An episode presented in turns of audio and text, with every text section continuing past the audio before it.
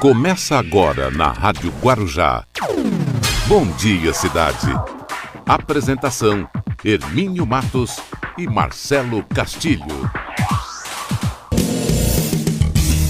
Muito bom dia, estamos iniciando aqui o nosso programa Bom Dia Cidade, hoje nesta quinta-feira, hoje é 23 de julho de 2020, uma quinta-feira muito bonita, dá muito agradável o tempo, tempo muito firme, né? Um céu azul, as praias estão maravilhosas, tá um clima muito agradável mesmo. Vamos começando aqui o programa, já já o professor Luiz Paulo no Você Sabia, também tem o Rubens Marcon no Pense Nisso, a previsão do tempo, balsas estradas e também muita informação. Nessa uma hora que vamos ficar juntos aqui, teremos entrevistas, informações, matérias com a nossa parceria com a Guaru TV, a Beatriz Damasceno, trazendo as matérias aí pra gente. E também você pode participar aqui do programa, lembrando, estamos ao vivo em imagem, afinal de contas é o rádio que virou TV. Rádio Guarujá N 1550, esse é o nosso endereço na nossa página do Facebook.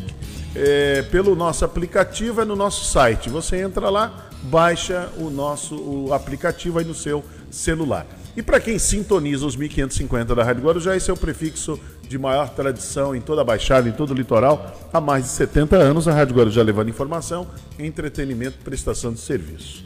E vamos começando aqui o nosso programa nessa manhã de quinta-feira. Marcelo Castilho, bom dia, Marcelo. Bom dia, Hermínio. Bom dia a quem nos acompanha aqui pela Rádio Guarujá. Bom dia especial para a cidade de Itanhaém, fundada em 22 de abril de 1532.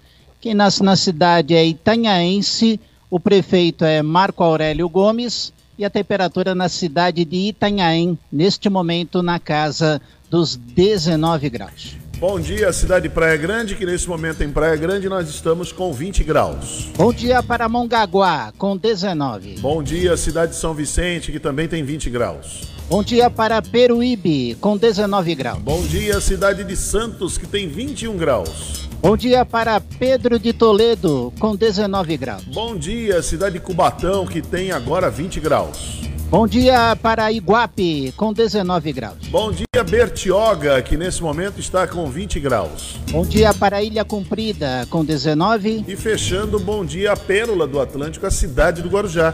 Nós estamos agora com 21 graus. As principais manchetes do dia. Às 8 horas e 3, vamos com as principais manchetes do dia. Olha, Vale do Ribeiro ultrapassa 3 mil casos de Covid-19 e chega a 73 óbitos pela doença. Operação no Rio de Janeiro mira desvios na saúde nas gestões de Eduardo Paes e Marcelo Crivella. Câmara de Praia Grande aprova a criação de Sistema Municipal de Cultura. Filha do ministro interino da Saúde, General Pazuello, é nomeada para Rio Saúde. Baixada Santista registra 458 novos casos da Covid-19 e soma mais de 34.800 confirmações. Brasil bate recorde de novos casos de Covid-19 em 20 Manutenção na rede de esgoto interdita a via até a próxima segunda-feira lá na Praia Grande. China lança sua primeira missão para Marte. Em Cajati serão abertas inscrições para processo seletivo para técnico de enfermagem. Segundo Fundação Getúlio Vargas, mais de 50% no Rio de Janeiro consideram a abertura rápida. E ele voltou, ele está de volta, o cara de pau. O desembargador Eduardo Siqueira, que humilhou a, o guarda civil municipal, é flagrado andando. Agora, com segurança, olha que situação. Com dois seguranças e usando máscara. Bonitinho, né? Davi Alcolumbre se defende sobre não pautar vetos. Em São Vicente, dupla suspeita de matar operador a caminho do segundo dia de trabalho é apreendida. Auxílio emergencial. Pelo segundo dia, Caixa tem filas após bloqueios. Hospital de Cubatão retoma consultas e exames eletivos de forma gradativa. Força Nacional vai ficar por 30 dias no Amazonas. Às 8 horas e 6, Estas são as principais manchetes do dia e o Bom Dia Cidade está começando. Bom Dia Cidade.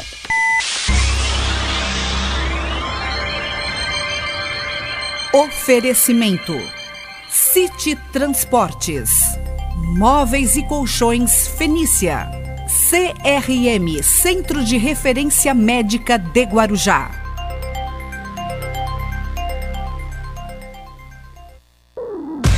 Estamos apresentando Bom Dia Cidade. Muito bem, até às nove da manhã, vamos aqui com Bom Dia Cidade. Lembrando, mais uma vez, estamos pela nossa rede social, página no Facebook, Rádio Guarujá M1550. Esse é o nosso endereço aí para vocês. Também para você que sintoniza, nossa, nosso prefixo de maior audiência em toda a Baixada e todo o litoral. Deixa eu cumprimentar aqui o professor Luiz Paulo. O professor Luiz Paulo, voltando aqui ao programa. Bom dia, professor.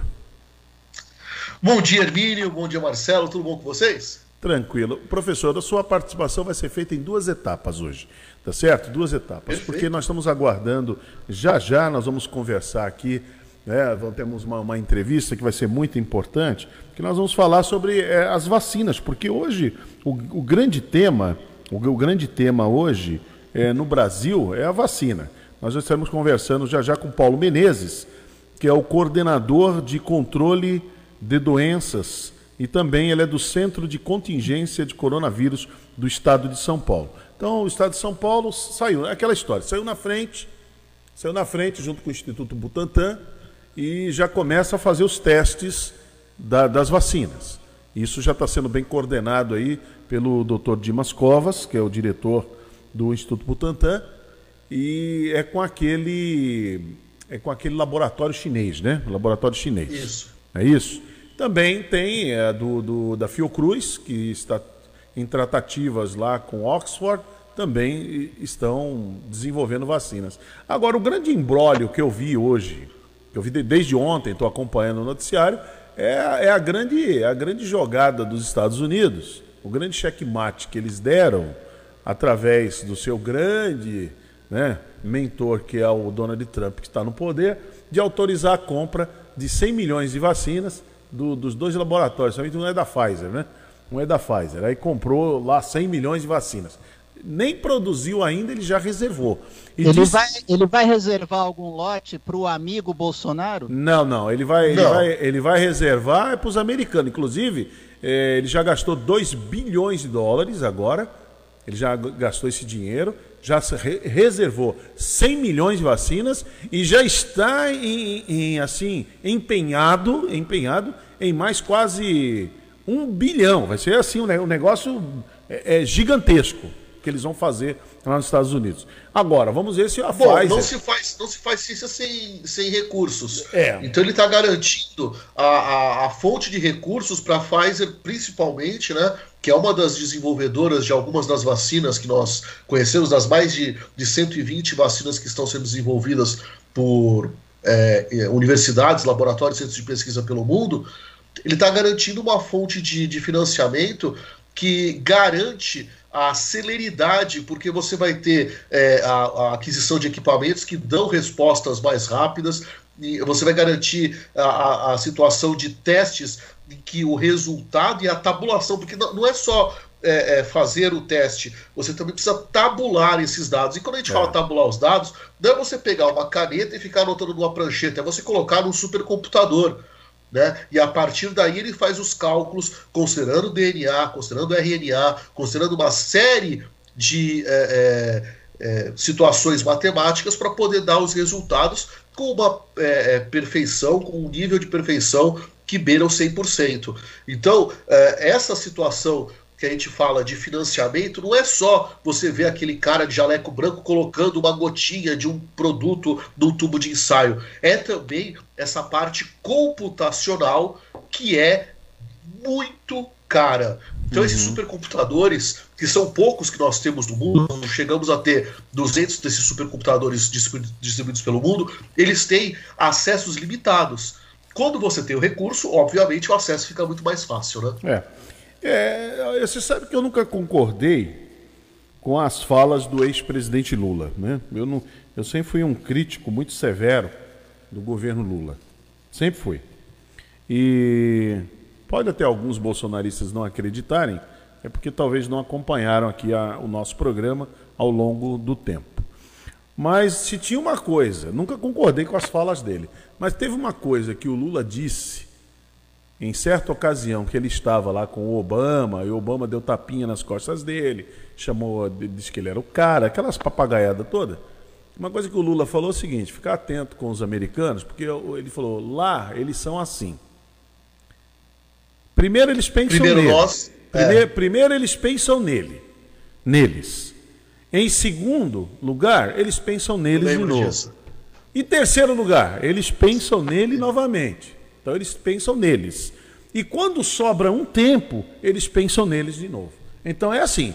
Então não, não Eu vem... lembro dessa Ah, fala. você lembra disso aí, né? Um o desconforto é. do Celso Amorim que ele teve que explicar é. É, o, o, que o Lula quis dizer. Ele quis dizer, não, isso, quis dizer, mesmo, quis dizer isso mesmo. O americano, americano é, é, é o americano só é, pensa nele, não tem conversa. Vamos, vamos lembrar Essa história o, de dizer que o americano. O americano é meu amigo, o americano é meu amigo, o americano eu vou fazer negócio com, com os americanos. Não vai fazer negócio coisa nenhuma. Não tem negócio com, com os americanos. Tem interesse.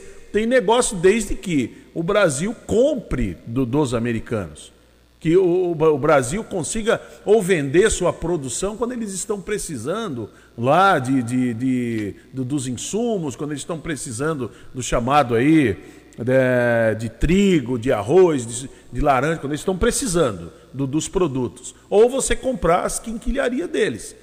E essa guerra que está havendo entre Estados Unidos e China, justamente é para isso, é guerra comercial. É quem é que vai vender produto. Acabou, é só isso. E o Donald Trump já deu a prova daquilo que o Lulão disse lá atrás. Eu, ó, não estou defendendo o Lula, e não vai achar, porque agora no Brasil, quando não. você fala de alguém, parece que você está defendendo. Ah, o Fernando Henrique disse: não, não, ele é uma coisa, o cara era presidente. Se ele não fosse, a gente não estaria dizendo nada. Mas ele foi, tem que dizer. Então ele falou isso. E falou, criou, eu lembro que ele falou. E criou um mal-estar mesmo, mas não precisou de nota de rodapé nenhuma. Ficou muito não, claro. Não, precisou, precisou, porque não, o que é nós. os americanos mas pra nós. o Celso Amorim falando assim, olha, o secretário de Estado do Eisenhower, o John Foster Dulles, é, que até dá nome ao aeroporto de Washington, ao aeroporto Dulles, é, falou o seguinte, não existe amizade entre países, existem interesses. Aí quando ele falou mas isso, os nós... americanos entenderam o, o, que o, ele, é, o que o presidente Lula à época quis dizer. É, mas que os interesses nós... americanos vêm em primeiro lugar para os americanos. Isso é uma coisa óbvia. É, não, não, nós não estamos interessados no que eles estão entendendo. Para nós, nós temos que entender. E ficou muito claro aqui para nós, no Brasil, qual é a jogada, qual, qual, qual é o interesse. Os americanos pensam neles primeiro, em segundo lugar neles, em terceiro neles. E quando sobra um tempinho, eles pensam neles de novo. É assim que funciona. Essa é a guerra predatória. É, é, o tal do capitalismo selvagem, né? Que o grupo é a Titãs, guerra comercial. Acabou, é isso aí, é, não, não tem saída. E agora o Donald Trump, durante a, o início da pandemia, lá em março, lembra o que ele fez? Ele se reteu lá um, um avião que vinha com equipamentos para o Brasil, segurou lá. Segurou lá na, nos Estados Unidos, que foi fazer uma, uma como é que chama? Uma escala técnica. Uma escala. Aí parou lá, ficou lá. Vocês lembram do que eles fizeram?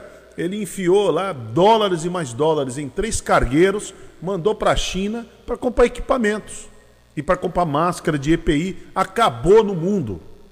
Ah, tanto é que nós estamos hoje aqui fabricando máscara caseira. Entendeu? Por que, nós estamos fazendo máscara caseira? Porque não tem máscara e os EPIs aí no mundo para vender. Os americanos foram lá compraram tudo. Eles estão interessados em saber, ah, vai faltar para o Peru, vai faltar para o Chile, vai faltar na Bolívia, na Argentina e no Brasil, que ele é muito amigo do Jair Bolsonaro. Ele está nem ligando, ele está tá nem aí com nada. Ainda, ainda fez uma doação de cloroquina para o Brasil. Ele pegou um monte de cloroquina que ele não ia usar lá, ele viu que não ia usar, que lá deu mal, deu, deu ruim. Ele falou, enfia isso no avião, doa lá para o nosso, nosso amigo, muito amigo, né? Manda lá, manda lá para pro my Oi, brother. amigo. Manda pro meu my brother, Jair Bolsonaro. Aí manda lá. Aí mandou. Aí tamo aí, ó. Enrola até a língua para falar é. o sobrenome dele. Aí tamo aí, com esse monte de cloroquina aí, sem saber o que fazer, entendeu?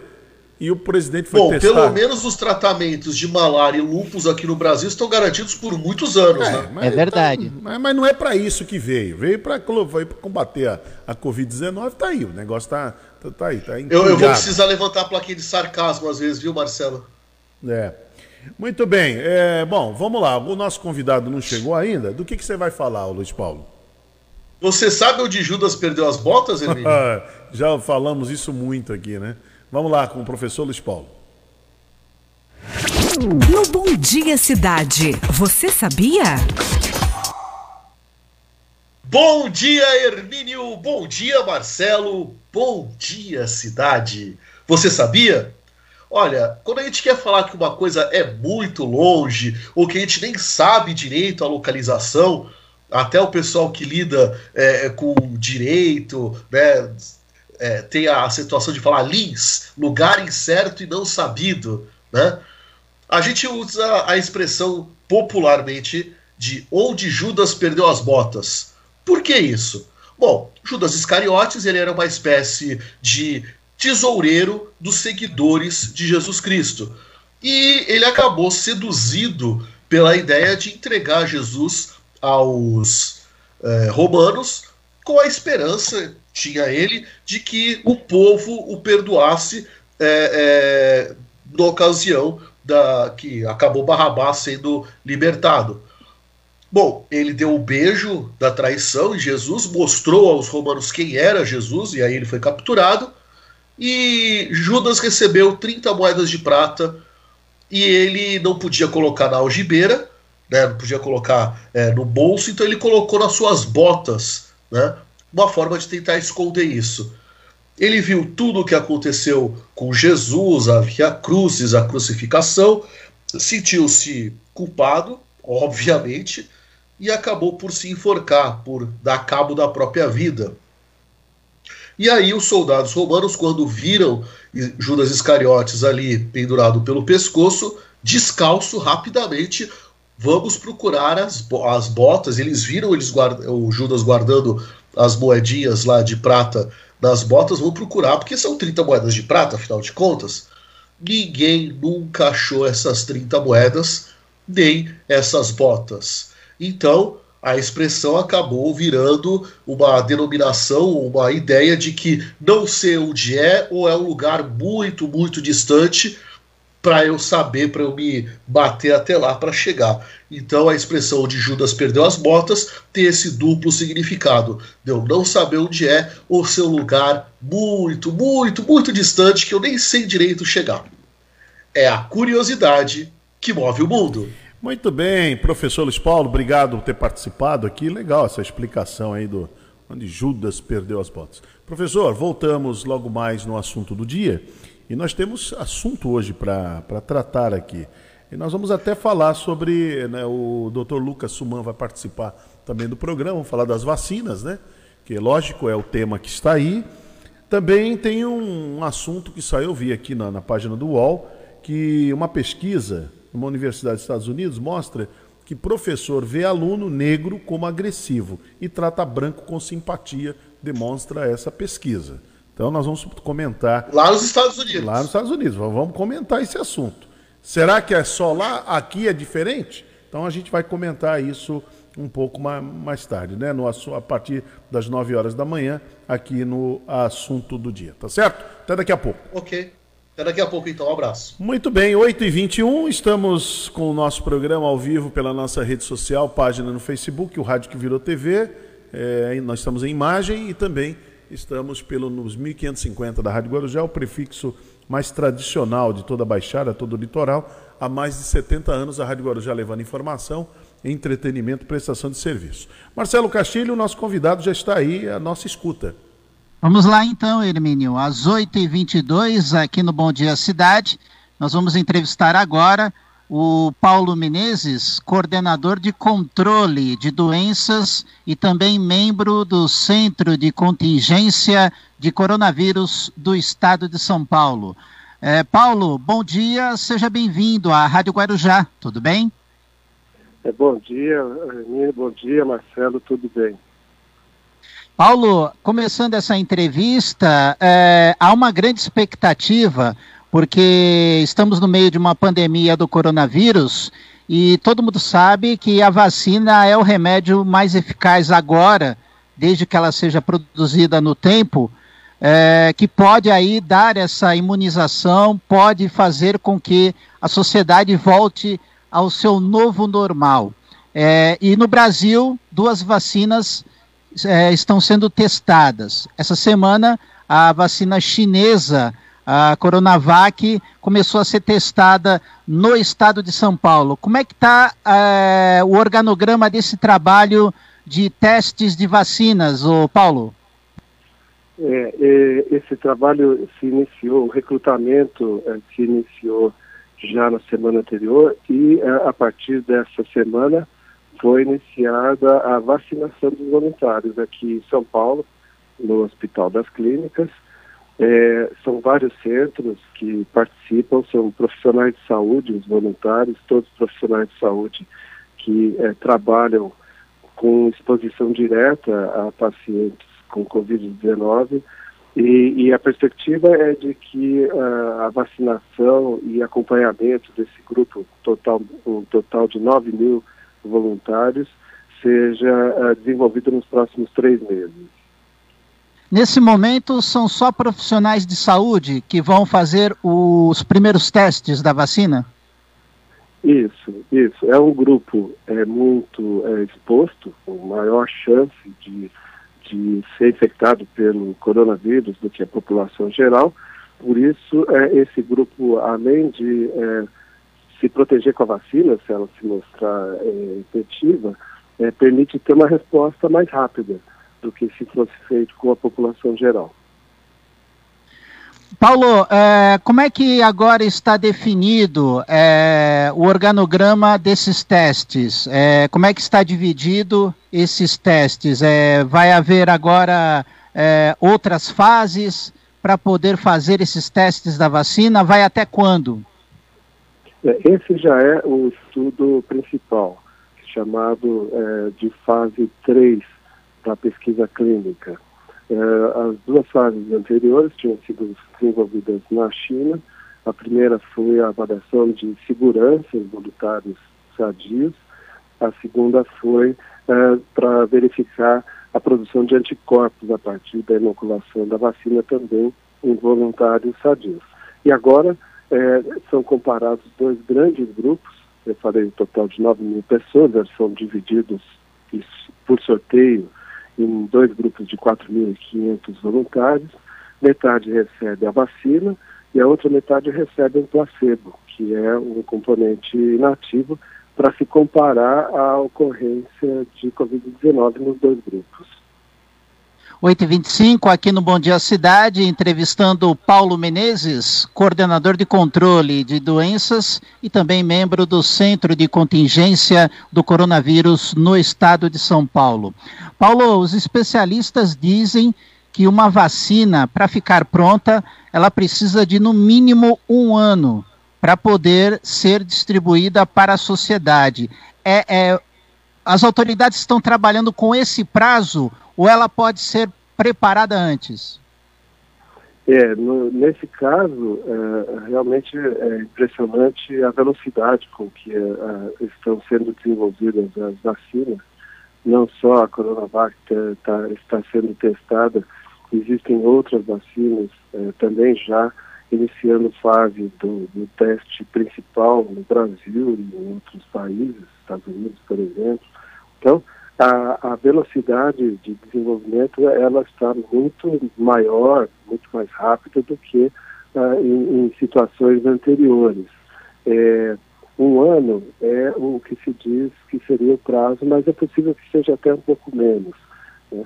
É, o, o, o, estudo aqui em São Paulo e nos outros estados, é, nós esperamos que seja concluído é, até é, daqui três, quatro meses de forma que se é, a vacina se mostrar eficiente, é, já vai ser possível a produção é, em larga escala. Aliás, a produção começa até antes da conclusão do estudo, para que ao final do estudo já possa haver doses disponíveis. Agora, é preciso produzir uma, uma quantidade muito grande de doses para a população. A gente está falando aqui de é, pelo menos 100 milhões de doses. Então, é, talvez ter a vacinação se inicie ainda esse ano ou no início do próximo ano. Paulo, é, é, claro que é um exercício de futurologia, o que nós vamos fazer aqui, a pergunta, mas caso a vacina esteja pronta e essas doses estejam definidas, o Estado também está trabalhando é, com a possibilidade de, de repente, fazer uma vacinação em massa ou vai haver é, grupos é, de idade para poder tomar primeiramente essa vacina, ou seja, os grupos de maior risco? É, isso ainda não está definido, é, porque de fato a preocupação maior agora é a avaliação da eficácia da vacina. É, a partir disso é que é, vai ser feita a produção em larga escala e o estabelecimento de um calendário que provavelmente segue é, estratégias semelhantes às que a gente tem visto com outras vacinações, como uh, tivemos as campanhas do sarampo, da, da vacina para influenza, que uh, vão, são feitas uh, por grupos prioritários e depois vão sendo ampliadas as, as, os grupos populacionais para serem vacinados.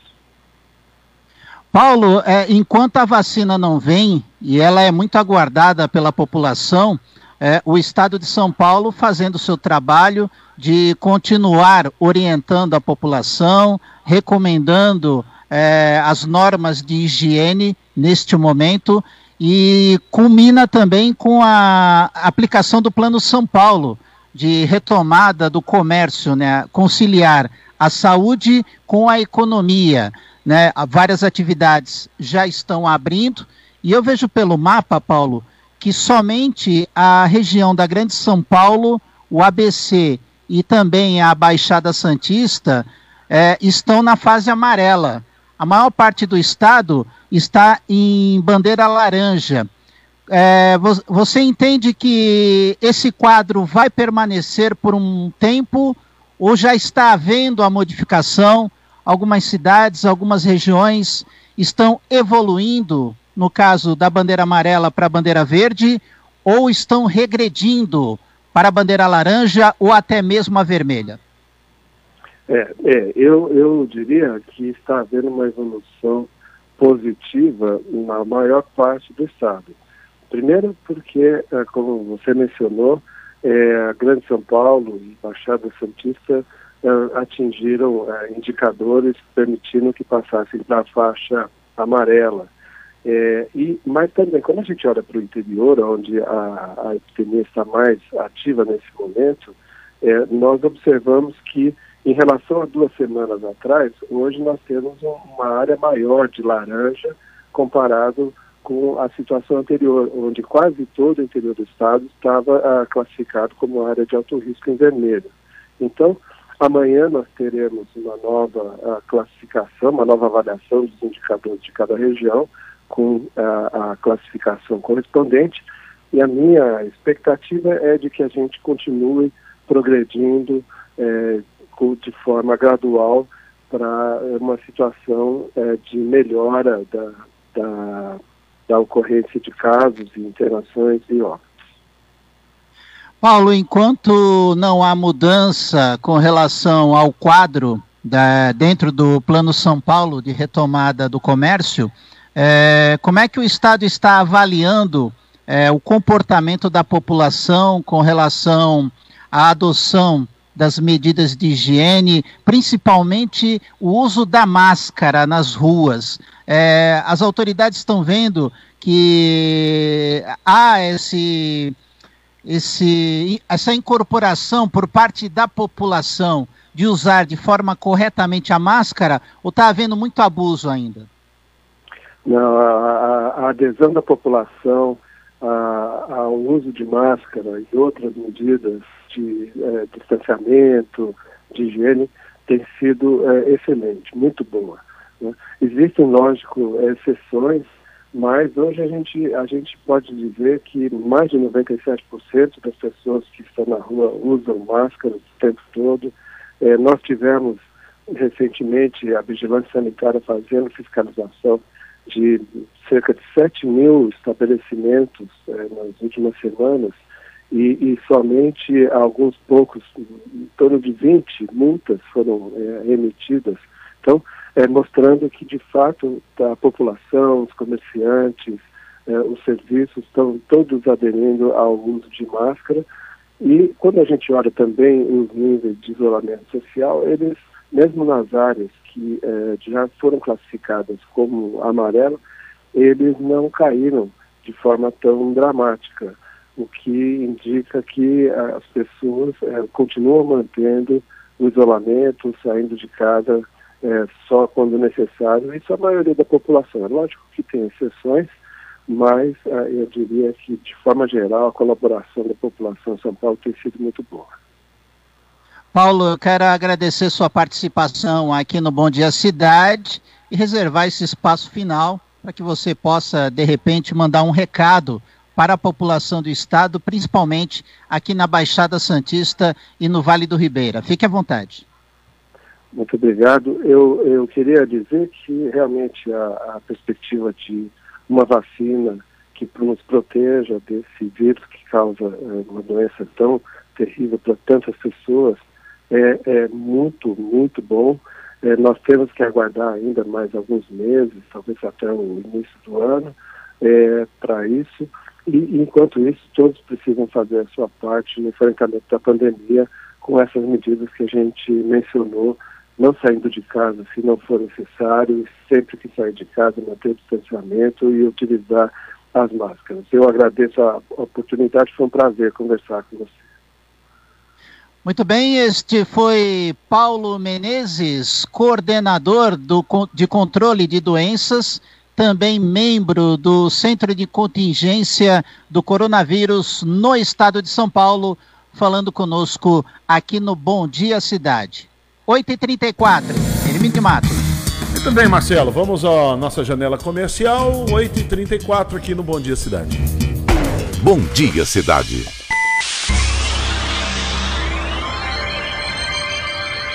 Oferecimento: City Transportes, Móveis e Colchões Fenícia, CRM Centro de Referência Médica de Guarujá.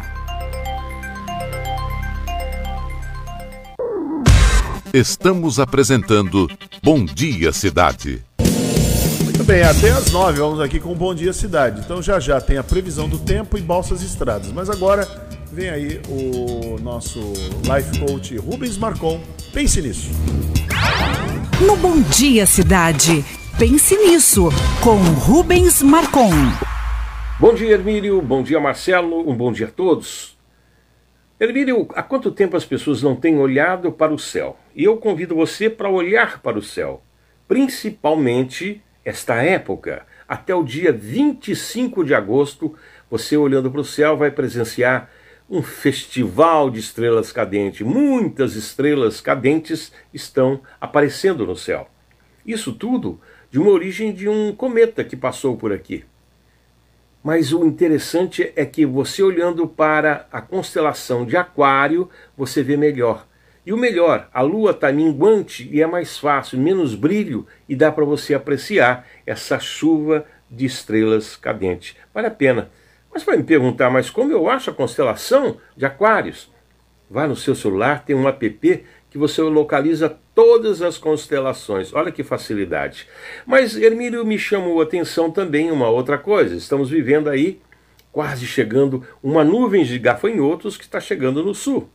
Mas olhe só, na Inglaterra foi avistada agora uma outra nuvem, uma nuvem de formigas voadoras eu nunca tinha ouvido falar disso, mas sim, na Inglaterra tem uma nuvem muito grande de formigas voadoras, descoberto agora. Pense nisso, sorria e me dê aquele bom dia. É. É, Marcon, não é fácil não, tem que pensar mesmo. Espero é... que não seja do tamanho dos gafanhotos aqui Olha. no América do Sul, né? Ó, esse negócio de devastar florestas, a gente comentou isso aqui outro dia o homem desmatando tudo, o homem fazendo. É, essas, esses insetos eles começam a proliferar e eles não têm o predador natural.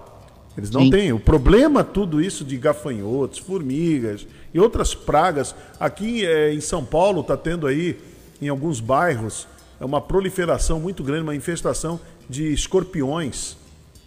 Agora, tudo isso por quê? Porque o, predador natural, porque tem que ter um equilíbrio na natureza. O predador natural está fugindo, está sendo extinto por conta do desmatamento. Então é isso aí. Então essas as pragas começam a se proliferar muito mais por conta disso, desmatamento e tal, com construções em áreas que são invadidas. Por exemplo, uma cidade como São Paulo, muito asfalto, muito cimento, muito concreto Acabou. Cadê o predador natural Mexe com a vazão da água, né? É, cadê o predador natural do escorpião? Não existe. Então é um problema muito sério mesmo. Muito bem, vamos à previsão do tempo. Vamos lá. Previsão do tempo. Vamos lá, Hermínio, às 8h39, a previsão do tempo para hoje, segundo o Instituto Climatempo, sol o dia todo, sem nuvens no céu. À noite, tempo aberto, ainda sem nuvens. O ventos hoje atingindo 21 km por hora, a umidade mínima de 59, máxima de 74% e a temperatura na Baixada Santista a mínima de 15 e a máxima de 27 graus. Motorista neste momento que utiliza o sistema de travessia de balsas, a Dersa informa. Santos Guarujá está operando com sete embarcações com tempo estimado de 15 minutos. Guarujá, Bertioga, operando com uma embarcação, com tempo estimado de 30 minutos. No litoral norte, entre São Sebastião e Ilhabela, seis embarcações, com tempo estimado de 30 minutos. Terminal de passageiros entre Vicente de Carvalho a Santos está operando neste momento com duas embarcações, duas lanchas, com tempo estimado de 20 minutos. A informação é da Dersa. É da Dersa. Motorista que nesse momento trafega pelas estradas, tráfego normal nas rodovias do sistema Anchieta Imigrantes. Tempo e visibilidade para o motorista é bom. A pista sul da Anchieta, neste momento, está bloqueada no trecho de serra para obras. Por isso o sistema ele opera no esquema 5 por 3 a descida é feita pela pista norte operacional da Anchieta e a pista sul da Imigrantes. A subida da serra é realizada apenas pela pista norte da Imigrantes. A informação é da concessionária Ecovias. O motorista que precisa seguir para São Paulo, a prefeitura da capital informa que o rodízio de veículos já está implantado. Portanto, veículos com placas finais 7 e 8 não podem circular no centro expandido de São Paulo até às 10 da manhã. Elimínio. Muito bem, então tá aí a informação que o Marcelo Castilho traz pra gente. Olha, 8h41, só lembrando que a Baixada Santista registra 458 novos casos da Covid-19 e soma mais de 34.800 confirmações. Segundo boletins divulgados pelas prefeituras, há 1.277 óbitos causados pela doença e mais de 24 mil que são recuperados até o dia de ontem. Bom, a Beatriz Damasceno, ela esteve verificando o abuso nas praias, né? Abuso na, na praia. Então vamos ver a matéria que ela fez sobre esses abusos. O que, que está acontecendo? Guarujá é conhecido pelas suas belíssimas praias. Na última semana, foi autorizado que hotéis e pousadas comecem a receber novamente os turistas. Mas vale lembrar que as praias ainda não estão liberadas para o lazer, somente para esportes individuais. Mas com o calor ficou registrado que as pessoas não esperaram. O pessoal ainda não está entendendo que é o, a flexibilização foi mais para fazer caminhada, corrida, exercício físico, né? E o pessoal às vezes quer, quer pegar sol, quer ficar. É, vamos dar uma. É, só, só, um instante que nós temos imagens da, da matéria da Beatriz Damasceno. Vamos dar uma segurada para ver é, uma parte técnica. É, vamos corrigir isso para que possamos levar para vocês a matéria completa, né? Matéria completa da Beatriz Damasceno, ela apresentando para nós essa matéria que é muito interessante que o pessoal está aí é, cometendo abusos mesmo. Então, a hora, a hora que a gente puder, a hora que, que a técnica avisar para a gente aqui, a gente passa a matéria da Beatriz da, Damasceno, que é muito importante, muito necessária apresentar isso, que nós estamos ainda continuando com a questão da conscientização. Precisa conscientizar as pessoas. É, a, as cidades estão liberando, Marcelo agora nessa entrevista com o, o secretário Paulo Menezes, Paulo Menezes Então colocou muito bem. A questão, tem vacina, tem isso, mas é, muitas cidades aí estão, a, os munícipes estão exagerando.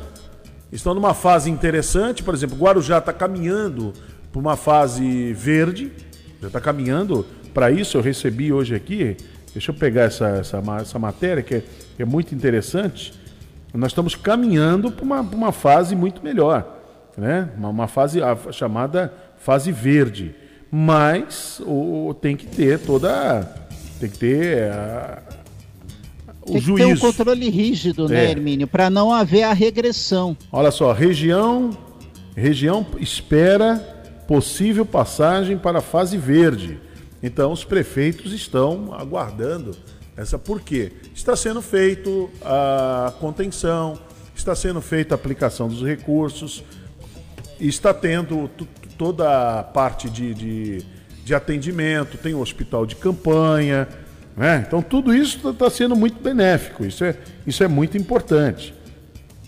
Por exemplo, aqui a, a UPA da rodoviária está adotando visita virtual para é, confortar familiares internados. Então tem todo um trabalho que está sendo feito aqui no Guarujá. Por isso que é muito importante que a população entenda, não baixe a guarda, continue usando máscara, lavando as mãos com frequência, usando álcool em gel e mantendo o distanciamento. Não adianta ficar aglomerado, não. Tem que manter o distanciamento. A tem, população tem que fazer sua parte. Tem né? que rejeitar. É, esse negócio falando, não, não, nem nada. Não, não, não passou. Já morreram mais de 80 mil pessoas no país. Não podemos nos conformar com isso. Não podemos, não podemos nos acostumar com isso. Achar que isso é normal. Porque quando era lá 500 pessoas estavam morrendo no mês de março, no mês de abril, não tinha chegado a mil ainda, ficamos todos apavorados, todo mundo apavorado, todo mundo correu para dentro de casa, todo, todo mundo se trancou, todo mundo é bonitinho, lavando as mãos. Agora que tem mais de 80 mil que já morreram, baixa guarda? Que história é essa? Então tem que ficar atento, vigilante, porque o negócio. Olha, e segundo a Fiocruz, eu estava vendo uma matéria aqui, Marcelo. Hum. A Fiocruz, ela está ela tá pre, ela tá prevendo, dentro da, dos estudos que ela faz, que até 3 mil mortes no Rio de Janeiro se aulas voltarem a partir agora do mês Meu de Deus. agosto. Do mês Meu de agosto. Deus. E a Fiocruz também está fazendo aqui um estudo que está mostrando o seguinte: que as cidades já podem estar começando a viver a segunda onda. A segunda onda. Então não é fácil, não. A coisa não está simples, não. Olha aqui, ó. Fiocruz diz, ó, estados podem estar passando pela segunda onda. Então isso é muito sério. Então não tem como baixar a guarda. Usar máscara, lavar as mãos, álcool em gel e manter o distanciamento. Manter o distanciamento. O comércio, então, tem que, tem que ser mais rigoroso com as pessoas que vão frequentar os estabelecimentos comerciais. Bom, nossa janela comercial, vamos, vamos já voltamos aqui no Bom Dia Cidade. 8h46. Bom Dia Cidade.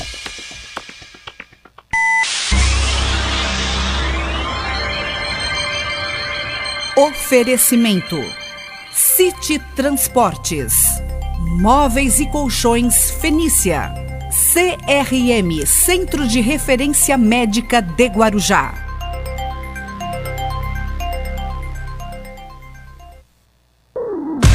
Estamos apresentando Bom Dia Cidade. Muito bem, 8h50, 8h50, faltando 10 minutos para as 9 horas da manhã. Essa notícia aqui é muito boa, porque os policiais militares do estado de São Paulo, eles estão é, sendo denunciados aí por, por abuso, né? O uso de força excessiva, abuso da violência, muita truculência. Os populares têm filmado. Então, mas o popular, ele filma a ação Agora, o que aconteceu antes? Para o policial chegar naquela ação? Nada justifica. Vou deixar bem claro aqui, eu não estou dizendo que justifica.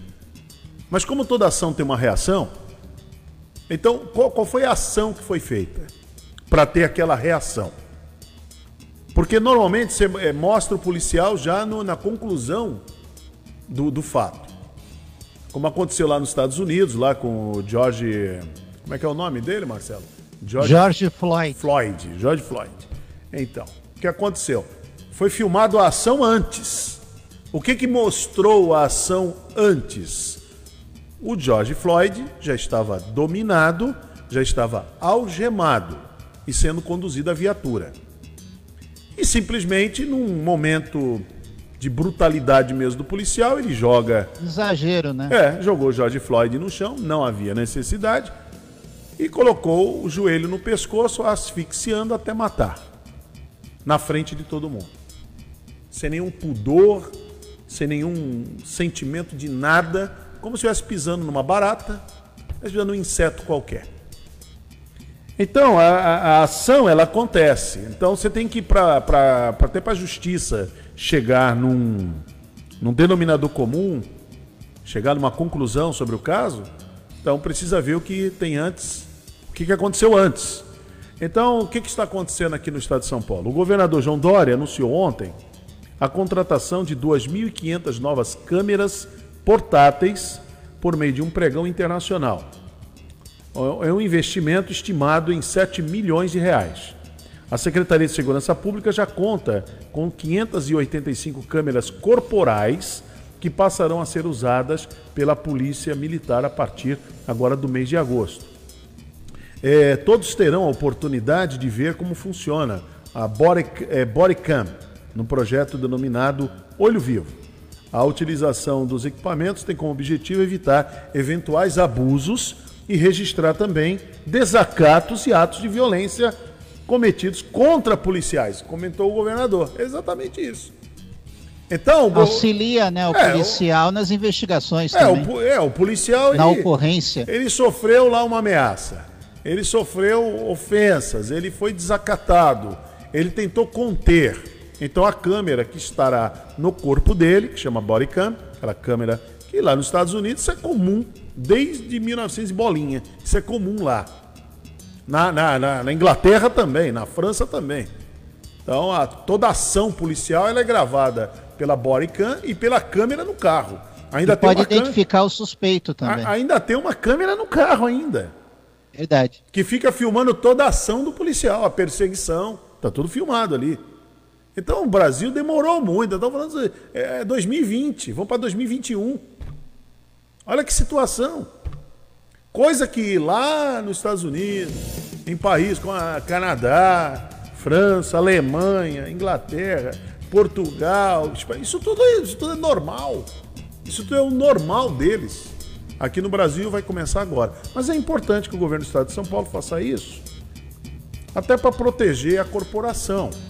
Porque senão, a corporação entra numa desvalorização, num descrédito e passa por um momento que é ruim, desrespeito da população. A população passa a desrespeitar e não acreditar na necessidade do policiamento militar. Esse é o grande problema. É né? verdade. O desrespeito. E você não mais acreditar na corporação, que é tão necessária numa hora que a, a, o cidadão precisa, ele vai recorrer a quem? A polícia.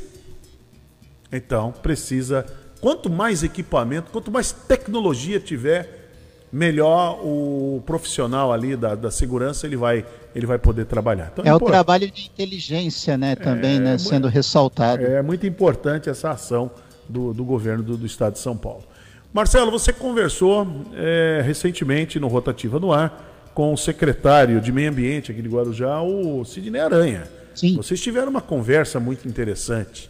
Só que a conversa de vocês, Marcelo, Uhum. Foi por rotativa no ar. Todos Sim. ouviram. E nós vamos reprisar. E essa... é um assunto que continua repercutindo no Guarujá, continua. é o abastecimento de água. E nós não podemos fugir desse assunto, nossos ouvintes estão cobrando. E o Marcelo Castilho entrevistou o secretário aqui do Guarujá do Meio Ambiente, Sidney Aranha. Vamos acompanhar essa entrevista feita pelo Marcelo Castilho. Secretário, boa tarde. Seja bem-vindo à Rádio Guarujá. Tudo bem? Tudo, tudo bem, graças a Deus. É, é um prazer falar com você e com seus ouvintes.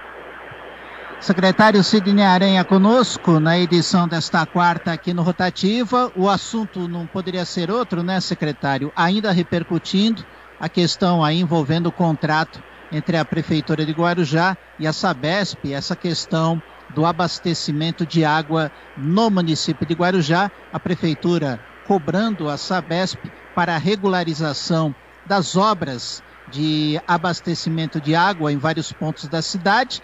É, como é que está essa questão nesse momento, secretário? Então, nós continuamos cobrando. Hoje eu conversei, uh, eu e o prefeito conversamos longamente com o secretário de Estado de Infraestrutura, o Penido, que ele é responsável pela Sabesp. Nós marcamos uma reunião para o início da semana que vem, ainda não tem um dia marcado, com a diretoria da Sabesp, onde nós vamos uh, buscar uma solução.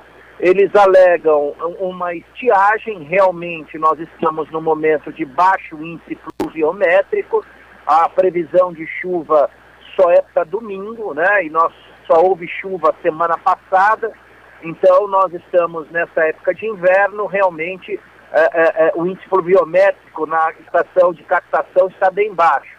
Mas isso não é, afasta o dever da Sabesp de ter os reservatórios em ordem, eh, em conformidade para atender essas emergências.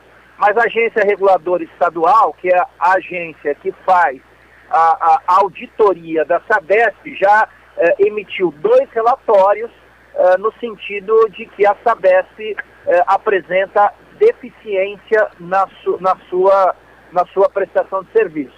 A Sabesp já foi multada pelo PROCON, a Sabesp já foi multada pela Secretaria de Meio Ambiente, a Sabesp já foi multada também. O PROCON eles estão em fase de, de defesa, mas pela Secretaria de Meio Ambiente, pela Vigilância Sanitária, ela já foi multada e a Agência Reguladora de Saneamento e Energia anunciou no seu último uh, uh, relatório que deve multar a Sabesp também.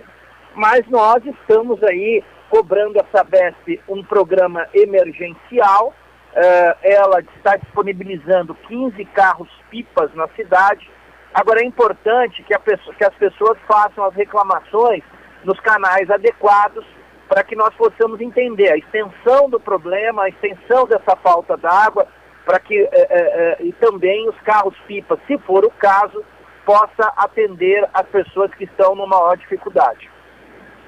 Secretário, é, há uma grande expectativa, porque nesse contrato realizado entre a Prefeitura e a Sabesp, é, há essa promessa da aquisição de um local para se construir um novo reservatório para normalizar, para evitar essa falta de água em vários pontos da cidade, que seria a Cava da Pedreira. Agora há pouco nós entrevistamos o vereador José Newton Lima de Oliveira, o doidão, vice-presidente da Câmara Municipal, e ele inclusive fez uma denúncia de que esse local nem sequer foi contratualizado, foi comprado pela Sabesp. É, como é que o secretário vê essa questão? É um problema para. Mas essa, essa, essa cobrança não é o nobre, só o nobre vereador que está fazendo. A prefeitura já cobrou um relatório por escrito para saber a quantas anda essa, essa, essa ação. A Agência Reguladora Estadual também fez essa cobrança no seu último relatório e o inquérito civil do Ministério Público também uh, uh, uh, fez essa cobrança.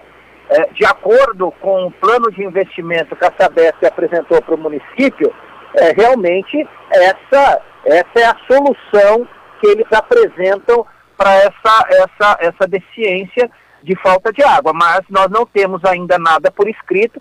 Já está atrasado, evidentemente, que nós celebramos esse contrato é, um ano, já é, em maio do ano passado, então um ano e quatro meses aproximadamente, um ano e dois meses aproximadamente, e eles não nos deram ainda essa resposta. Bom, muito bem, então tá aí a entrevista trecho né, da, da, entrevista que o Marcelo fez, Marcelo, é interessante. O tema continua, continua ainda. Os moradores ainda têm esse problema, estão ligando aqui na rádio, tem esse problema, mas é importante saber que a prefeitura está conversando, continua conversando com a Sabesp, a Sabesp tentando encontrar a saída. Um fato que é que é notório, isso não tem como fugir, tá, tá, tá estiagem aí, ó. Não está há muito tempo não chove. Há quanto tempo você não ouve falar de chuva? O reservatório está tá escasso mesmo. Então tem, vai diminuir o volume.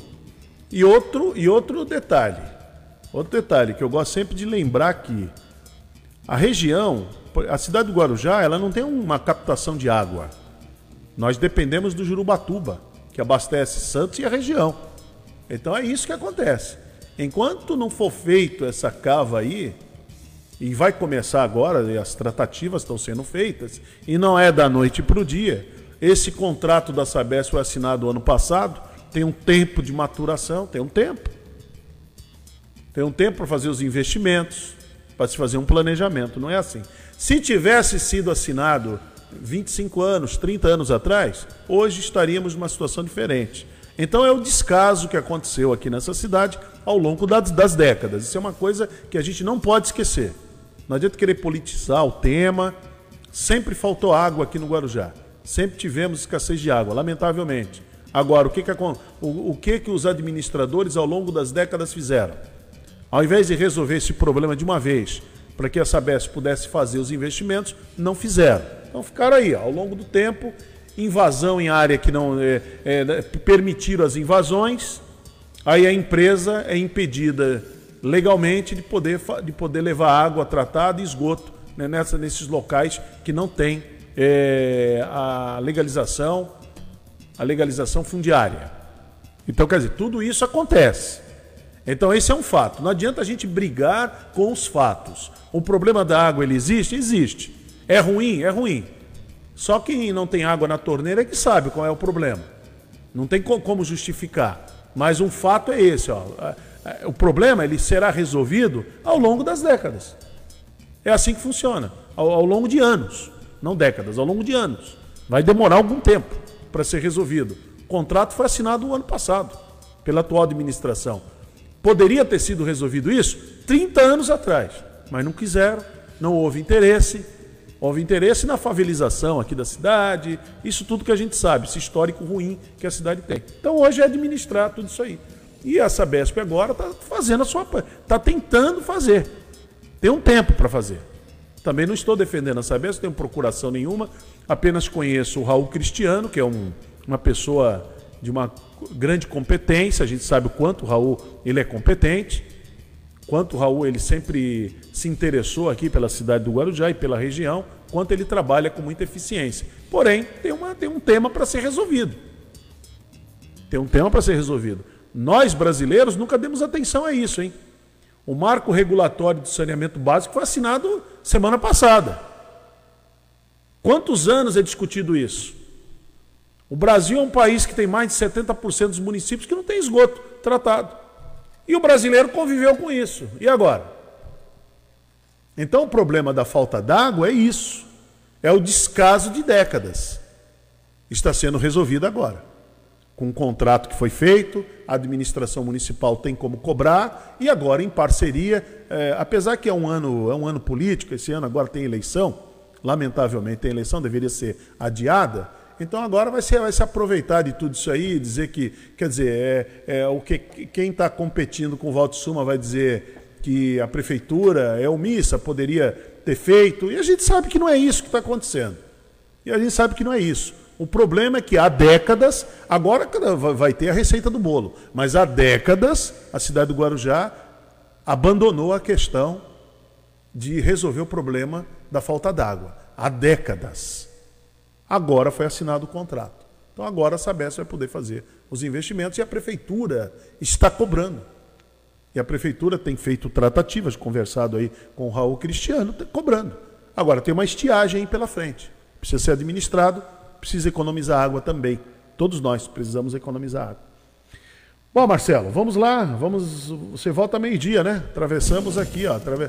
Atravessamos o, o samba. Se fosse uma escola de samba, já, tá, já estaríamos na. Perderia ponto. Estaríamos né? perdendo ponto, estaríamos até indo para a segunda divisão aqui. Então você volta meio-dia, né, no Rotativa? Eu volto meio-dia no Rotativa no às 16 horas no Boa Tarde Cidade. Muito bem. E assim encerramos essa edição. Voltamos amanhã. Uma excelente manhã de quinta-feira a todos vocês. E até amanhã com mais um Bom Dia Cidade.